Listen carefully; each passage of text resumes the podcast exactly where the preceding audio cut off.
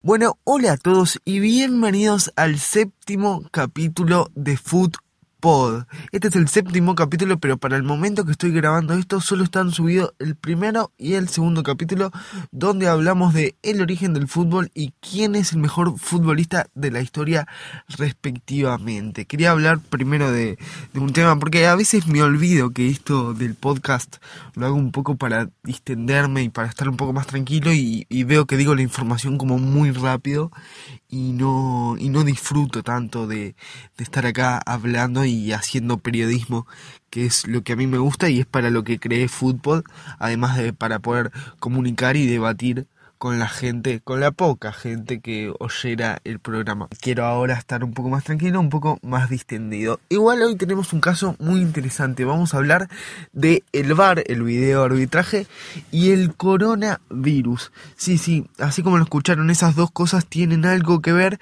Y aunque me parece una ridiculez, siempre quise hablar. Yo tuve muchos blogs, muchos canales de YouTube, todo referido a fútbol, que nada triunfó, evidentemente, igual que este podcast, muy seguramente. Pero en todos esos yo, yo intenté hablar sobre el bar, porque el bar tiene algo que a mí me parece increíble, me parece inédito y me parece ridículo. Y mi razonamiento es este. ¿Cuál es el problema del bar? el problema para mí es el siguiente. Este, si vos tenés muchos árbitros mirando una jugada de diferentes ángulos y repetidas veces, eh, la mayoría de las veces no importa la cantidad de veces que vos le pongas a alguien una jugada, ni, ni más lenta, ni, ni acelerada, ni desde diferentes ángulos, ni nada. O si piensa que no es FAU, va a pensar que, que no es FAU sin importar la cantidad de veces que vos le muestres la jugada, porque es una cuestión de criterio. Muchas veces no es tanto de, que no, no hayan podido ver bien este, la, la jugada. Entonces, este, siempre, siempre tuve en la cabeza eso como de, como de pensar, bueno, ¿por qué no hacen que puedan entrar en la decisión todos aquellos árbitros que están dentro de la cabina del bar, eh, que puedan entrar, que puedan votar más o menos, por ejemplo, rápidamente, ¿no? Porque el, fútbol tiene un ritmo que no se puede perder, pero rápidamente decir, bueno, tenemos cinco árbitros, eh, o cuatro árbitros, tres arriba y uno abajo, o no sé bien cómo es la cuantificación, pero más o menos así decir, bueno, que voten a ver qué les parece que fue. Uno piensa que no es penal y los otros tres sí, bueno, penal.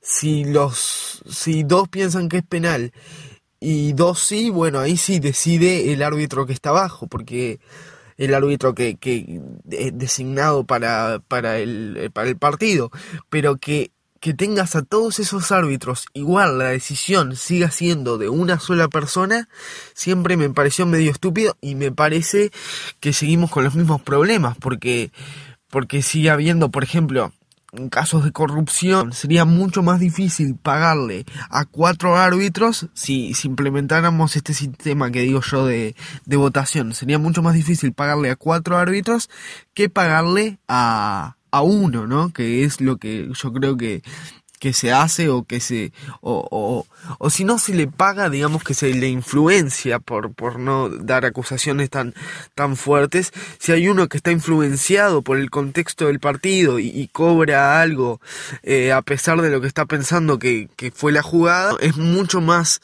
fácil que el contexto pueda influenciar a una sola persona que a cuatro. Entonces me parece que la votación esa sería muy, muy importante y, y sería muy beneficiosa para lo que es el, el, deporte. Bueno, ahora vamos a hablar, me enrollé bastante, bastante, seguramente lo corté varias veces esto porque me enrollé muchísimo en, en toda la explicación que di, pero bueno, ya en la edición ustedes lo van a ver muchísimo más claro. Ahora vamos al tema de fondo de, del podcast de hoy. Y es que dice así, este jueves la UEFA realizará una nueva videoconferencia. Acá dice este jueves, pero para ustedes ya pasó hace días, porque este es el capítulo número 7 del podcast. Y fíjense ustedes que recién hoy está subido el capítulo 2, o sea que esto pasó hace mucho tiempo. Ah, y otra cosa que les quería decir. Fijé la cantidad de podcast en uno cada dos días.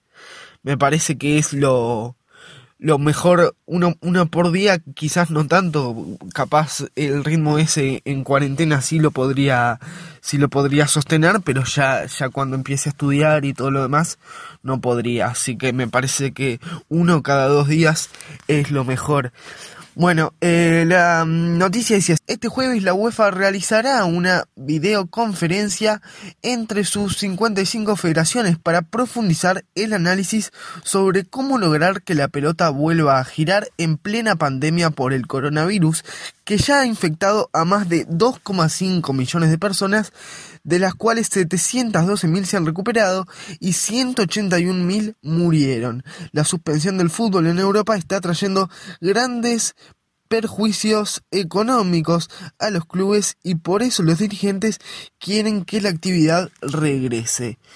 Este, mm, bueno, dice así, en la próxima reunión se plantearán algunos de los proyectos que fueron ofrecidos en las últimas horas y uno de ellos eh, tiene que ver con la tecnología.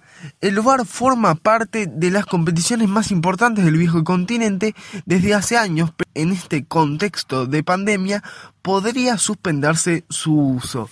Según adelantó RMC Sport, hay autoridades que entienden que la cabina en donde se revisan las jugadas no cumple con los requisitos de distanciamiento expuestos por la Organización de la Salud. En el cubículo suele haber cuatro personas separadas apenas por centímetros, por lo que el riesgo de contagio allí es muy alto.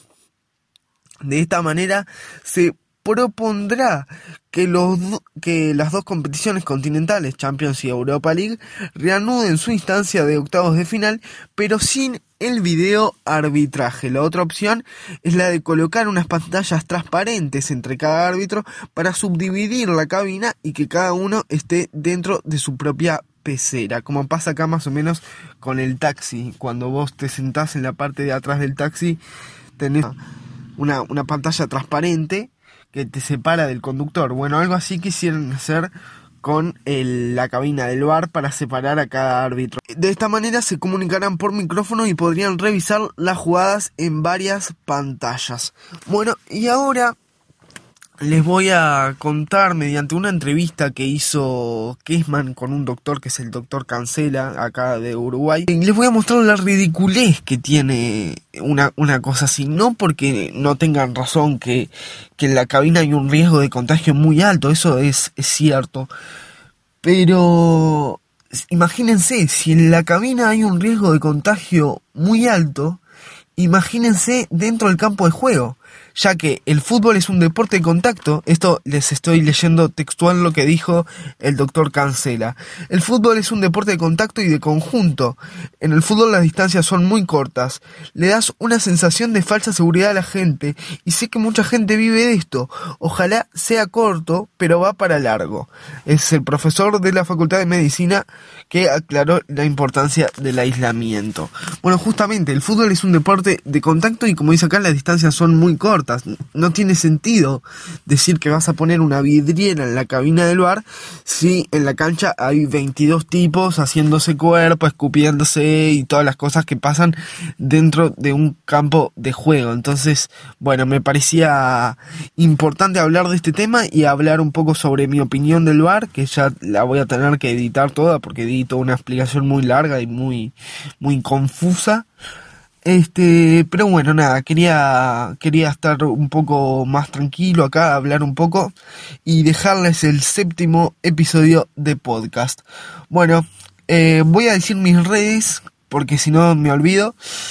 Eh, en Instagram, que es la manera más fácil que tenemos para comunicarnos, porque Twitter todavía lo estoy aprendiendo a usar. Instagram, arroba foodpod. Ahí se pueden fijar de los temas que hablamos en cada podcast y de em, y de, mandarme cualquier mensaje que quieran o mandarme cualquier publicación de la cual quieren que, que hablamos. Este, después, eh, Twitter, arroba Fran con triple N, reta con doble T.